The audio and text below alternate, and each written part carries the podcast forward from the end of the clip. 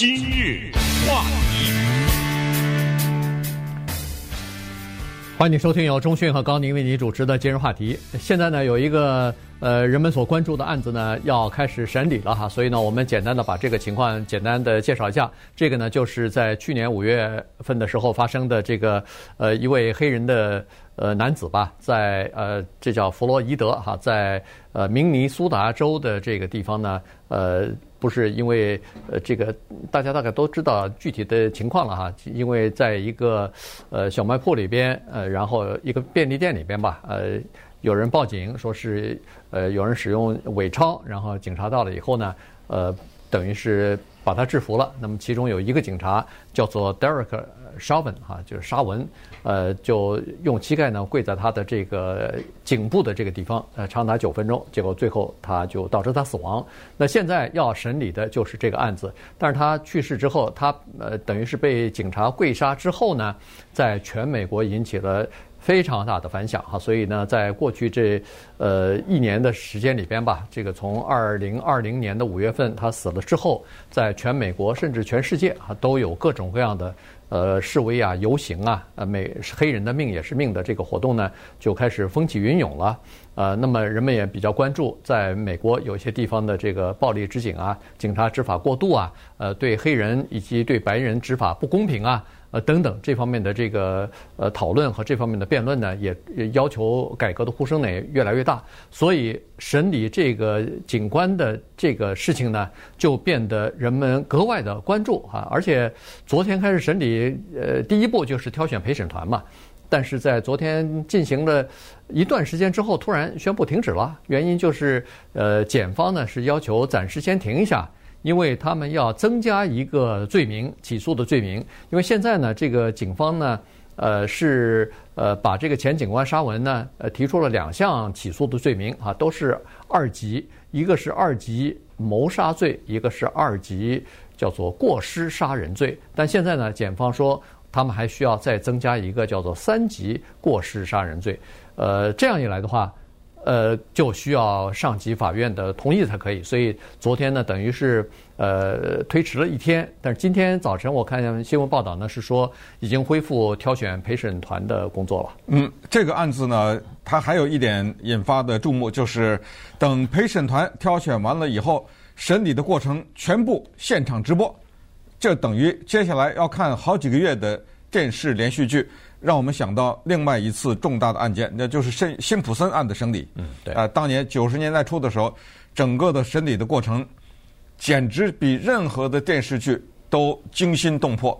全美国的人，甚至世界上其他一些地方的人都在跟踪着这个的案子。那么弗洛伊德案呢，从昨天开始挑选陪审团，也慢慢的进入到这个程序。所谓慢慢的就是挑选陪审团，大概要三个礼拜。但是三个礼拜以后，电视直播开始，就是从明尼苏达州的那个法庭开始。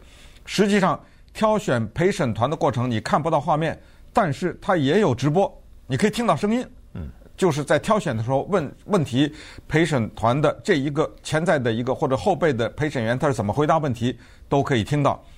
接下来忙起来了啊，可能这一件事情呢就会引发社交平台上的。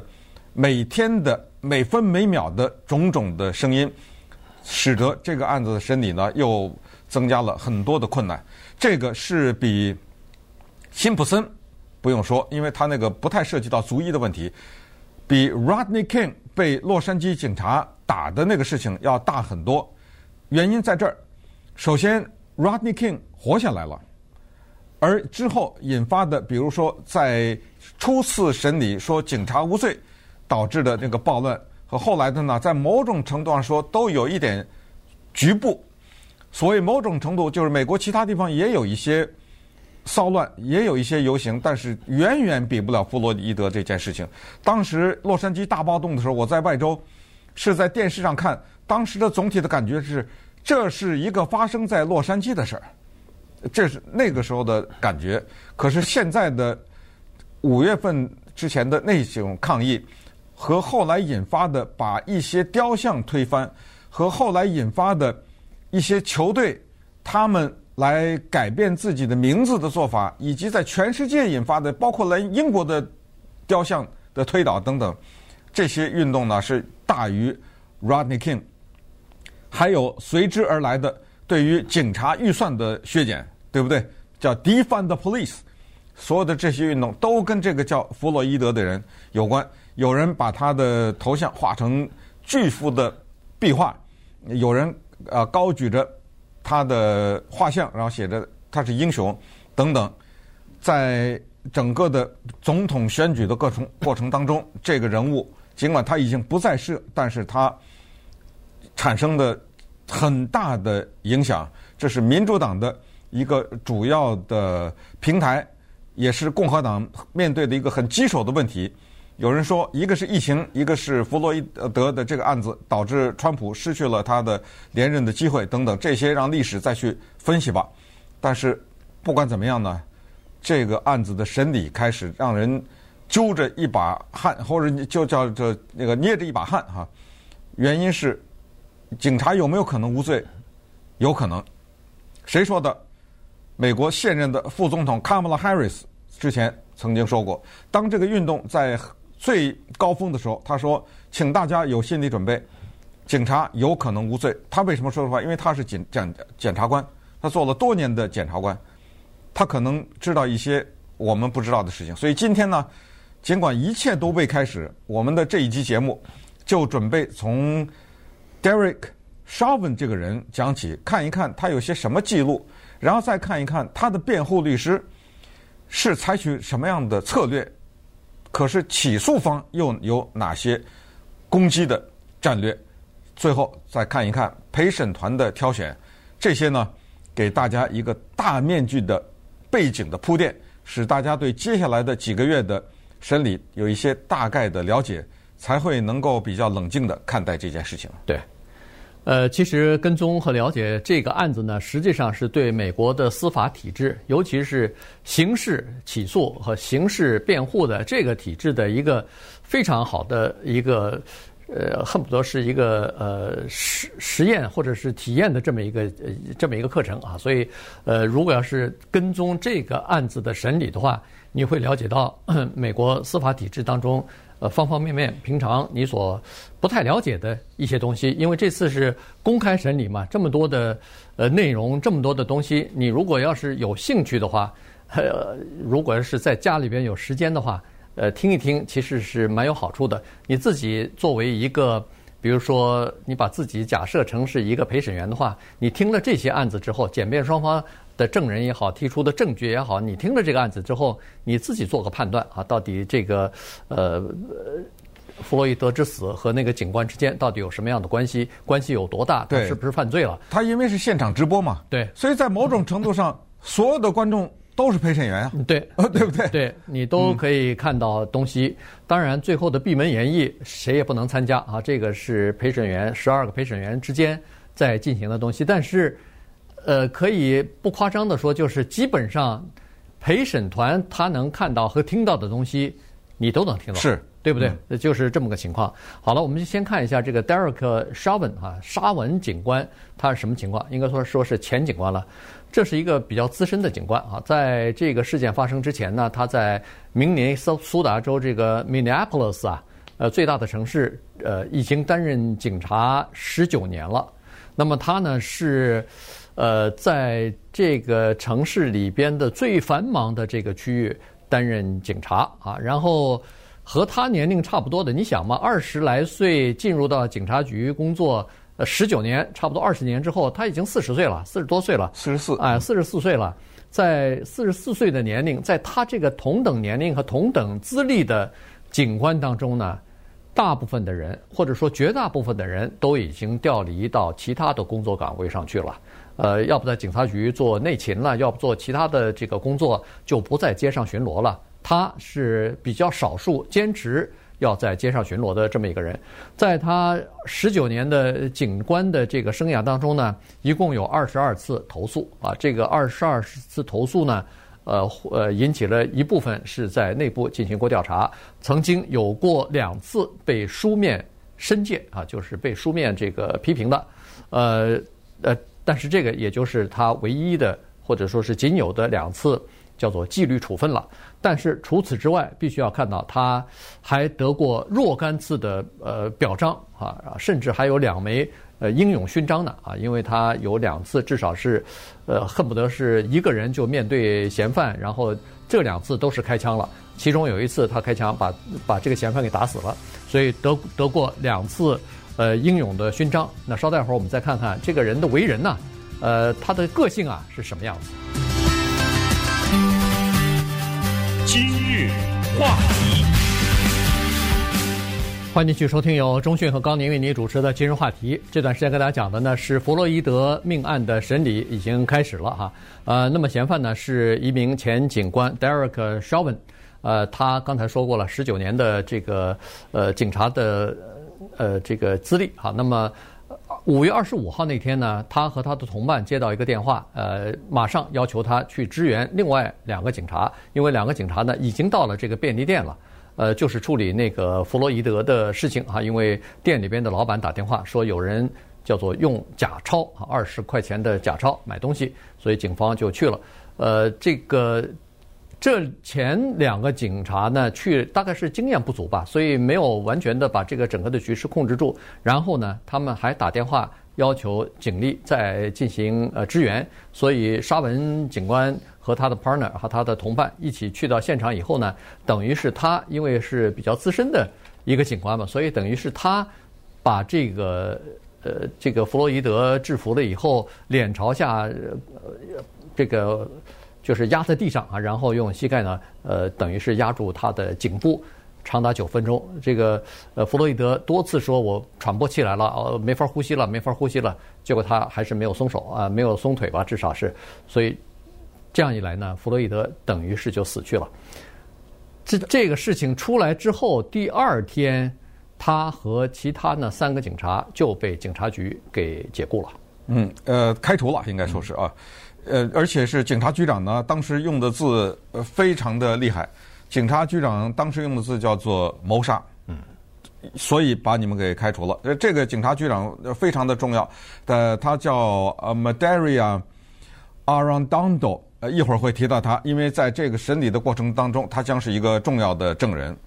所以沙文被开除了之后呢，接下来跟他结婚了十年的太太也。申请了跟他离婚了，同时他的生命受到威胁，那这是肯定的。当时呢，对他有一个起诉，但是这个起诉是初期的一个起诉，但是在这个过程当中，他已经被收押到监狱里面去。后来交保了十万美元，在十月份的时候出狱。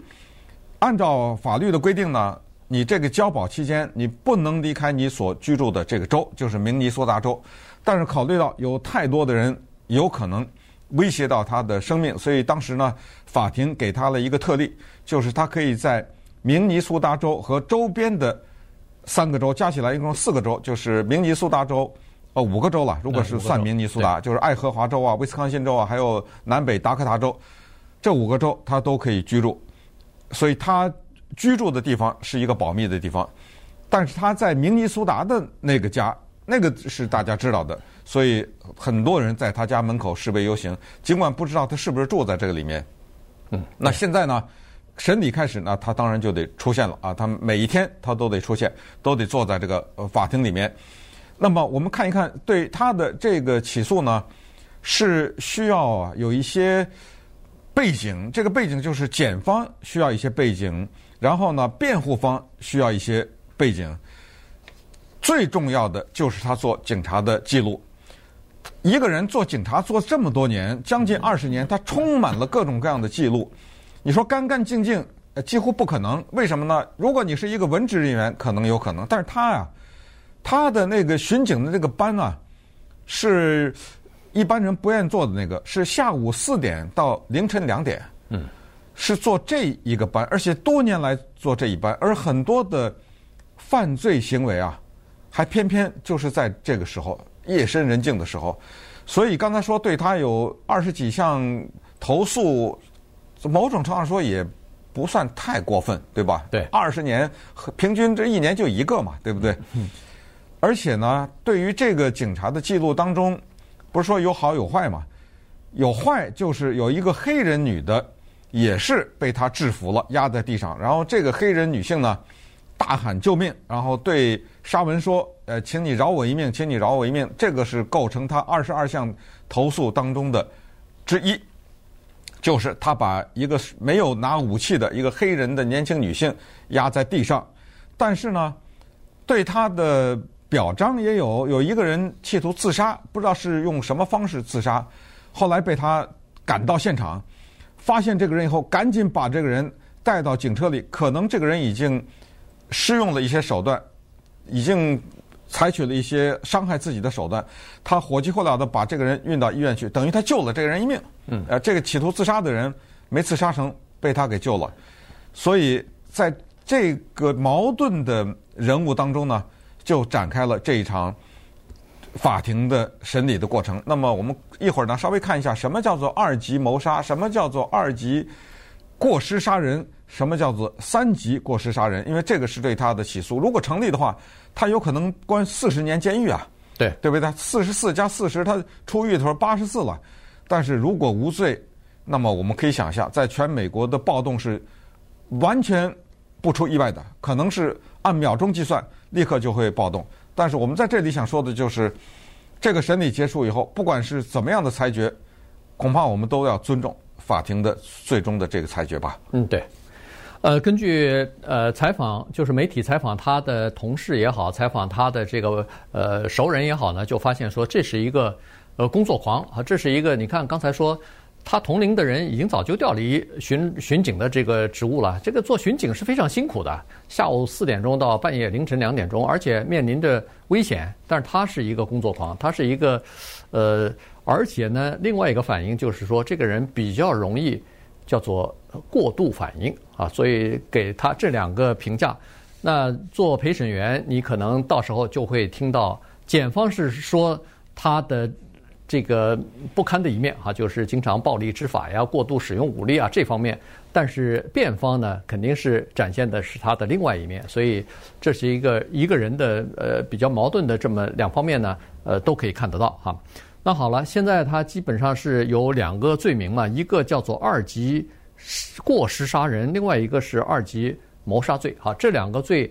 当然是二级谋杀罪就比较严重了。这个如果要是被判有罪的话，那就是四十年的监禁了哈。那呃，另外呢，就是说现在检方呢要求再加一个三级呃谋杀罪，过失杀人呃三级三级谋杀哎三级谋杀罪。那么现在据这个法法庭或者是法律方面的专家呢是说，从这个。角度来看呢，显然是检方想要打保险牌，嗯，也就是说，为了增加对他呃这个判定有罪的这个呃结局呢，他们宁可让他最终实在二级谋杀不行的话，看看是不是可以三级谋杀。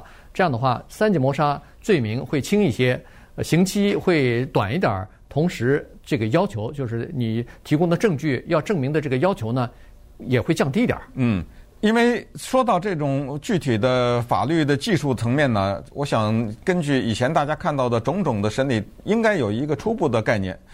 凡是涉及到所谓的 murder 啊，到了谋杀这个程度呢，就是有意愿，我就是要杀你，这个就涉及到了谋杀。而 manslaughter 这个过失杀人呢，和不管是二级还是三级呢，它都涉及到这么一个叫做鲁莽的行为导致死亡。或者是伤害啊，是什么？我没想杀你，但是我下手下得重了，我一下没控制住，或者是呢，我在整个的制服你的过程当中采取的手法是不需要在这种情况下使用的。这个手法是可以用，但是这种情况下不需要使用。结果我使用了，不小心把你弄死了。Eric Garner。在纽约的街头出售非法香烟的那个，不是被警察勒腕子给勒脖子给勒死了吗？嗯，警察无罪啊，对不对？因为警察是说，很简单，我勒脖子这个行为是不是违不规？没有违规，哪儿学的？警察学校学的，按照谁的做？警察的局的规定，就是用这种方法制服一个不服从的人啊。所以从这一点可以看来呢，这个审理是非常的困难。因为你要想让这个警察定罪的话，你要证明他是蓄意的杀弗洛伊德，非常难，因为他一句话，我根本不认识这个人，呃，对不对？我凭什么蓄意的杀他呢？那么最关键的还有一个人叫做 Andrew Baker，Andrew Baker 呢是这个县的验尸官，他给的这个验尸报告呢是这么说的，特别的模棱两可，而且在法庭上两边都可以用。但是现在他是被检方用来证明沙文的这个行为是导致弗洛伊德死亡。他是什么呢？他说三个原因导致弗洛伊德死亡：一是沙文的膝盖。九秒九九分钟。二呢，是他用了芬太尼，就是他体内有这种止痛药，或者说是药物吧，过量的药物。哎，所以这个是死亡。而且这个医生啊，贝克医生说了这么一句话，他说：“如果今天要是没有警察膝盖压在他的脖子上，人们发现他在家里死亡的话，我就会认为他是因为药物过量，对吧？”对，你说这事儿闹的。他这个话说的怎么理解啊？还有第三个原因，弗洛伊德有病啊，他是新冠病毒的患者啊，他有新冠就是肺炎啊，而且他身体内还有其他的病，否则他为什么服用那个芬太尼呢？对不对？这是一个有病的人，所以这本身有病，加上过量的服药，再加上警察，这是三个原因造成的。但是这个贝克说了一句话说，要是没有那个警察膝盖。他也有可能，你说对不对？嗯、这句话一说就麻烦了。那么稍等会儿我们再看一看这里面的辩护方面，他们准备采取什么样的策略？检方什么策略？拍摄这个过程当中的这个十七岁的黑人女孩子将会发生什么作用？以及有哪些重要的证人和陪审团将被问到哪些问题？今日话题。欢迎继续收听由中讯和高宁为你主持的今日话题。这段时间跟大家讲的呢是弗洛伊德案的这个审理呢开始了哈。呃，在辩检辩双方呢现在在挑选陪审团，那么挑选呃挑出之后呢就要开始进行正式的审理。呃，这个挑选陪审团三个星期，这个正式的审理呢估计大概会呃差不多也是好几个星期啊。所以呃我看现在媒体估计呢说是。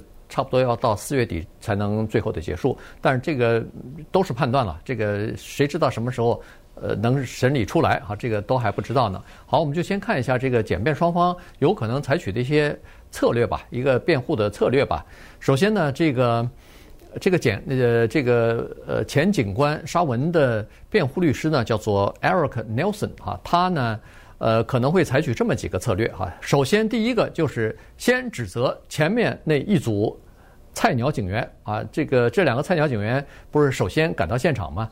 呃，他们没有能够及时的缓解和弗洛伊德之间的这个冲突啊，这个是他们经验不足所造成的。因为这俩警员去了以后，从弗洛伊德身上明显的看出这个人是服药过量的，他的这个。opioid 就是那个芬太尼的服用的量已经超过了数量了，那显然就是，呃，从他的一些表现方面就已经看得出来了。所以呢，可能是会说这两个警员其实当时就应该采取一些措施，因为既然这个人服服量服药过量，而且迷迷糊糊不太清楚情况的话，完全不应该对抗升级啊，应该采取一些比如说呃减压的措施啊，甚至可以给他。呃，我不知道警察身上有没有，他是说应该给他服叫做解毒药，呃，这样的话呢，他这条命就可以保下来，呃，这是第一个策略。第二个策略呢，有可能会告诉陪审团，说是这个就是验尸官的这套东西了哈，就是说，呃，验尸官是说的死因叫做心脏猝停，一下子就停止了，呃，原因刚才说了有三个。所以呢，这个辩方呢很可能会说，他这个病啊，他他这个死啊，实际上是由他的服药过量，再加上他本身身体健康有问题，本身就有一些其他的疾病所造成的。呃，然后他至少是给这个陪审团脑子里头呢，先种下一个怀疑的种子，说是有可能这人即使是没有跪压在他的头颈上头。他也可能死亡啊！这个验尸官也曾经说过这样的话。第三呢，他一定要强调就是呃，这个沙文他所使使用的这个措施，就是用膝盖压住一个人的已经倒在地上的一个人的颈部，这个做法是合法的，而且是在警察的规范的这个当中是允许的。他必须要证明这一点，而检检方呢非常容易，检方呃要想证明这个事儿呢，他不需要证明说是这个沙文前警官是是把这个弗洛伊德致死的唯一的主要的原因，检方只要证明他的这一个跪压在这个人的就是弗洛伊德的颈部啊，促使了他死亡。就是在他死亡的这个呃各个因素当中，他又增加了一个因素的话，导致他死亡，仅这一点就够了。嗯，这是法律啊，这是比较技术层面的，呃，不是强词夺理，或者说不是说我这么说就法庭就给我算数。这是法律是说，检方的这一点你要能证明的话，那就成立，是这么一个情况。所以这个案子呢，对于双方来说。都有一些难度，为什么呢？因为刚才说的辩方的三大策略呢，在听起来都有点道理啊，对不对？是。呃，检方的这个呢，你听起来也有点道理。这个里面就回到了那一个宝贵的视频。这些年来，我们讲警察和黑人之间的冲突，然后有一些黑人在各种各样不同的场合下被警察打死。很多的时候，越来越多的时候有当场拍摄的视频。我们试想一下，弗洛伊德的这一件事情，如果没有那个十七岁的 Darnella Frazier 在旁边拍摄的话，那完全是另一个景象，对不对？对，全都是你说我说他说，没有任何的实际的证据。可是呢，那一段录影起了重要的作用。也正是因为这个原因，所以 Darnella Frazier 呢。是检方的一个重要的证人。首先，她又是一个黑人，她又是一个未成年的女性，至少是当时是未成年，十七岁。然后呢，她当时一边拍摄，嘴里还喊叫，就是说这个男的已经不能呼吸了，你放开他吧，你这样压他会死的，等等。然后呢，弗洛伊德被压在下面，他的有气无力的在那喊：“我没法呼吸，我没法呼吸。”所有的这些呢。在法庭上会被无数次的播放，用这种画面来影响陪审团，所以他是一个重要的证人。刚才提到的 Mandara Arradondo 警察局长，重要的证人，对不对？对。因为我就简 简简单单问你一句话：你当时为什么说他是谋杀？你当时为什么用“谋杀”这个字用在你下面的一个兵？你是一个当官的，你下面的兵。做了这件事情，你为什么把他开除了？你是凭的什么？这个也很重要。那么 Andrew Baker 呢？目前就是验尸官，是检方的证人，也就是说他会说一些对检方有利的话，因为他只要讲一句话就行，就是他有其他的原因，但是那个膝盖导致了他死亡，成为他的诸多的原因之一，够了，对不对？嗯、所以针对这次呢，辩方也请了一个医学方面的专家。那么我们可以想象，那个辩方的。医疗专家他一定会讲说，芬太尼在一个身高六尺的男人当中，比如说要搭量到了多少，会导致什么血压什么，会导致什么？呃，然后呢，弗洛伊德有这个病有那个病，那么这些病再加上那个芬太尼的话，呃，再加上呢，他受到了一些来自外力的导致他精神紧张的，你想吧，对不对？他把这一凑，他就说根本不用那个膝盖，他也不行了。他要这么一说，那这个时候你就看陪审员怎么想吧。对不对？对对，所以呢，这个是法庭戏当中呢，这个验尸官和医学方面的这个证人呢是非常重要的。他只要让陪审员脑子里边有一点怀疑，是说如果没有这个，就是膝盖跪压在他的颈部，可能也会死亡的。只要有这点怀疑，基本上就这个辩方，我觉得他就成功了啊，他就让这个陪审员至少是有这么一点怀疑的话，呃。他在最后量刑的时候判他有罪和无罪的时候呢，恐怕都会要考虑啊。这个是呃辩方所采取的一个措施。呃，但是注意啊，请大家，尤其是我们平民百姓看这个的时候，有一个东西是很多百姓都会有直接的反应的。但是这个东西在整体的审理过程当中，要不就是完全不会出现，要不只能作为旁边的一些不太重要的东西，就是弗洛伊德到底是好人坏人，这个在这个审理当中将不会是重点。弗洛伊德是不是英雄？答案我觉得应该是没有争议的，肯定不是啊，呃，对不对？他怎么就是英雄了呢？但是这个事件让他成为了烈士，这个你得承认，让他不小心成为了一个运动的大型的运动的一个标志和一个符号，甚至是一个不在世的一个代言人，叫做黑人的命也是命。所以你这个时候说他是不是坏人，他有没有拿假钞，与此案无关。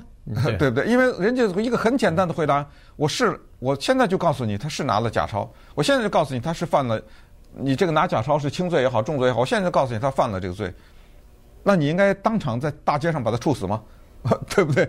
这个里面你可以走，该起诉起诉，该蹲监狱的蹲监狱。是谁给你这个沙文这个人的权利，当街就就地正法呢？哎，所以这个事情告诉大家，在审理过程中不太会变为主呃主要的一个原因，或者一个主要的。议题，那么稍等一会儿，我们来看一看，如果你假设啊，你是一个陪审员，你会收到一个问题的问卷，有很多的问题，你怎么回答这些问题？然后那些律师、法官啊，他们怎么来把你留住或者把你筛选掉？今日话题。欢迎继续收听由中讯和高宁为你主持的今日话题啊，今天跟大家讲的呢是弗洛伊德的这个命案呢开始审理，那么最终最关键的就是十二名陪审团了，呃，再加上四名候补陪审团啊，所以这些陪审员是这个案子的最关键的人物了，因为他们要坐在那个陪审员的包厢里边，要从始至终的看到所有的证据，听到所有的证词啊，然后。呃，做出他们自己的裁决来。美国的这个司法制度，呃，依赖的就是这十二个人的公正，这十二个人的嗯，这个中立，没有任何偏见。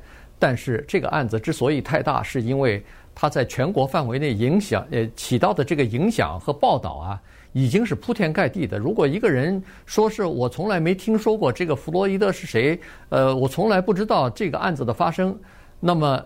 如果你这么回答给这个呃双方的律师和法官的话，他们得出的结论只有两点：要么就是你是一个智障的人 啊，对吧？对。呃呃，你没有任何的理解能力，你根本不知道外面发生了什么；嗯、要么就是你是一个不是一个诚实的人，嗯、因为你没有如实的反映出你的想法。这个人是第一个被踢掉的人。呃，对。嗯。呃，这个一个人的诚实，一个人一个人的这个公正，一个人的中立。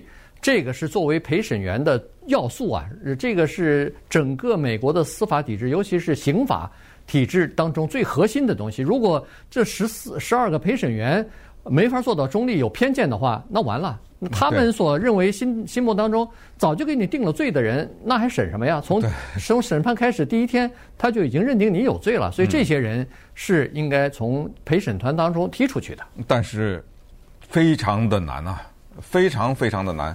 我们每一个人了解这件事情、跟踪这件事情、看到的“黑人的命也是命”的大规模的游行，你告诉我，你没有点想法吗？对不对？对，你不管你是支持、反对，这种想法一定会带到那个法庭上。你是个人呐，对不对？你看到的网上的铺天盖地的报道，你不可能没有。所以，居然这一次的陪审员的挑选有一种可能啊。挑不出来，这个法官双方的律师都已经协商好了，这个可能性完全存在。他们决定是这样的：如果三个星期下来挑不出来，或者只挑了八个什么之类的，对不起，我们改了，换了，换地方了。嗯，我们离开这个县，我们或者离开这个城市，我们要到另外一个地方去。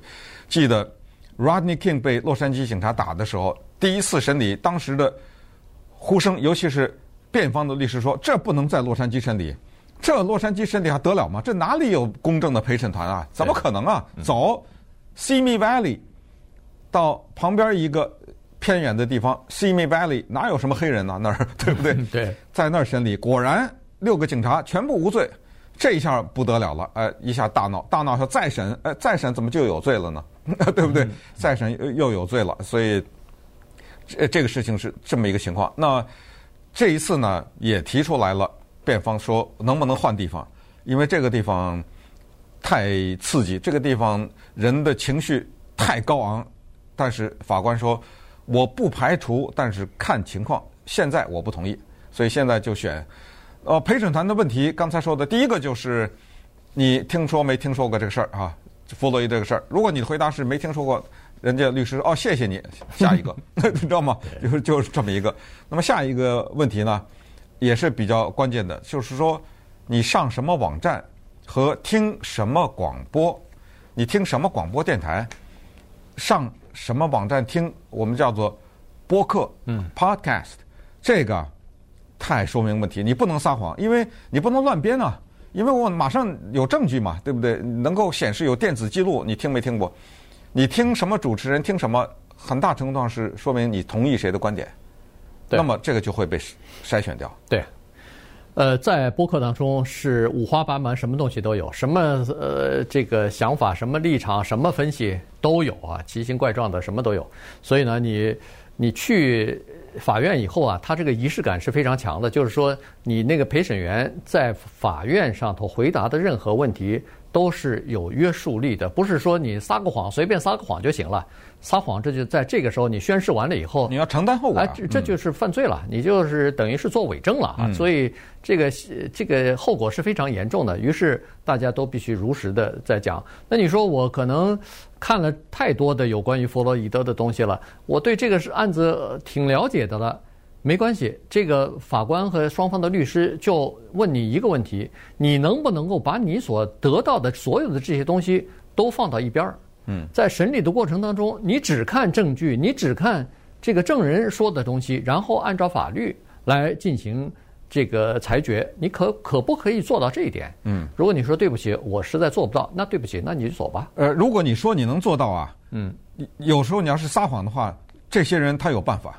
呃，对啊，他有他的办法，因为你不在这个行业里，你不知道多少年才被轮到一次去做这个陪审员，但是他们。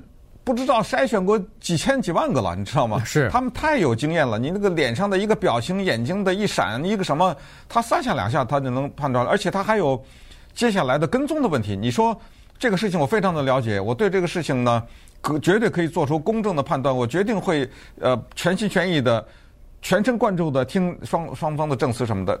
你以为这样你说了就完了？他马上两三个问题再问你，一下就漏了，你知道吗？如果你是撒谎的话，最重要的还有一个就是你的皮肤是什么颜色。对于辩方来说，他们希望挑的白人越多越好。呃，他们希望挑的听那种保守的电台的人，对不对？看 Fox 电视的人的白人的最好是什么女性的，最好是在意自己家庭安全的，最好是你所生活的那个地方或者你们家亲戚有开的生意被。这些黑人面试命的运动当中的一些打砸抢分子砸过的什么什么，他们是挑这种人越多越好。那检方呢，是希望挑选黑人越多越好。可以相信这一点。如果这个十二个陪审团员当中一个黑人都没有，不可能。现在我就告诉你，没可能。嗯。说这十二个人全是男的，没可能。呃，十二个人全是女的，没可能。你知道，他一定是一种混合的。但是混合到什么程度，技巧和难度就在这儿了。对。呃，最理想的是一个叫做多元的组成的这么一个陪审团，哈，这个各各种各样的这个呃背景的都有的，那当然是最好；各种各样理念的都有的，那当然也是最好。这个是呃最理想的，但是很难啊。原因呃不用说，这个里头有各种各样的原因在里头，而且呢，双方的辩护律师啊，就是检方也好，辩护律师也好呢，双方律师都有叫做。呃，不可不问理由就可以排除掉一个人从陪审团。他们当然不能无限期、无限的这么做，但是呢，每个人都有一个名额。据说是检方可以有九次，呃，不问理由，就是我感觉这个人好像可能对我的案子不太有利，呃，不用任何理由，你就可以把他从这个陪审团当中踢出去。检呃，辩方的更多，一共有十五次这样的机会啊，他可以呃，那就是先发制人的了，就说。这个人可能一句话还没说呢，他就说对不起，请你走吧。对，呃，我用了我的这个权利了，呃，就就可以哈。所以呢，双方看来就是说，在挑选陪审团方面都是比较在意的。昨天好像已经淘汰了十六个人了，剩下的人呢，今天早晨正在继续，到明天早晨大家看新闻，大概就已经知道又有多少人又被排除出去了哈。所以呢，这个是蛮有意思的。不过挑选陪审团这个过程是。呃，不在电视上头给你直播的，所以当然说有录音嘛，哎，对，但是声音可以听到，对，但是一般的人你是呃，就是不太了解具体的这个内容了。嗯，呃，这问题当中呢太多了啊，今天没什么时间了跟大家讲，但是有一些问题还挺有趣的，比如说其中有两个问题都跟你会不会武术有点关系，对不对？对，呃，这是什么意思呢？呃，一个问题是你有没有？被人家制服过，不一定是警察了啊，就是你有没有过被制服的这种体验？